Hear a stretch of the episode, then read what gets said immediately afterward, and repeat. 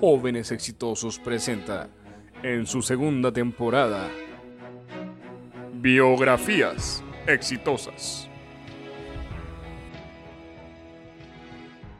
Es la historia de Keylor Navas. Para ello, en este capítulo hemos invitado a, Héctor Gómez como invitado costarricense tico.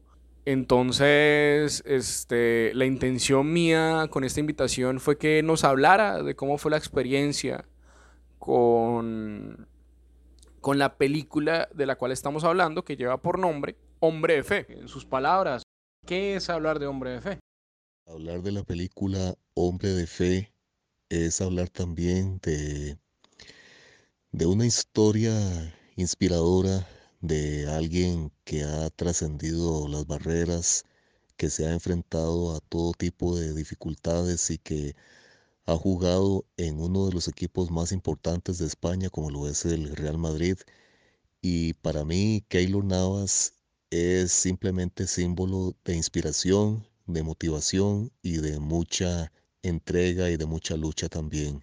Para mí, sin duda alguna, la película describe también cómo ha sido su infancia y cómo ha sido también su adolescencia para poder llegar hasta donde está y creo que em, ojalá muchos deportistas como él sigan su ejemplo para que también puedan llegar a grandes cosas y también ser más profesionales y ser mejores, de todo dedicar su fe y su amor por Dios para lograr cualquier cosa en la vida. A diferencia mía, mi amigo Héctor Gómez se ve la película como tal en el cine cuando estaba en carteleras allá en Costa Rica. Esta película es dirigida por una mujer costarricense quien ya tenía experiencia desde temprana edad con el tema del cine, del séptimo arte. La podemos ver en estos momentos en Netflix, es una película de apenas hace cuatro años ya. 2017 sería su estreno entonces, pues nada, aquí este programa queremos tocar el tema de Keylor Navas. No soy hincha del Real Madrid, pero soy hincha de las historias de éxito latinoamericanas como tal. Creo en una gran nación llamada la nación latinoamericana, porque en últimas cuando estamos en otro país, seamos colombianos, profesionales, estudiados, deportistas, somos lo mismo. Somos inmigrantes y somos latinos por encima de cualquier otra cosa. Entonces nada, pues eh, en esta película vamos a ver inclusive un cameo de Zinedine Zidane dentro de los camerinos del Real Madrid. Llega a, tocar el tema de lo que fue Keylor Navas para los costarricenses en esa mítica selección del Mundial de Costa Rica. Vemos cómo comienza esta biografía a través de la historia de Costa, que es un niño humilde de una zona rural de Costa Rica con el sueño de ser futbolista profesional. Obviamente en este proceso debería empezar a dejar a, a su familia por quienes responde económicamente con este deporte para seguir su sueño como tal en San José de la capital. Eh, cuando Keylor llega a su edad adulta, lo interpreta el actor colombiano Matt Márquez.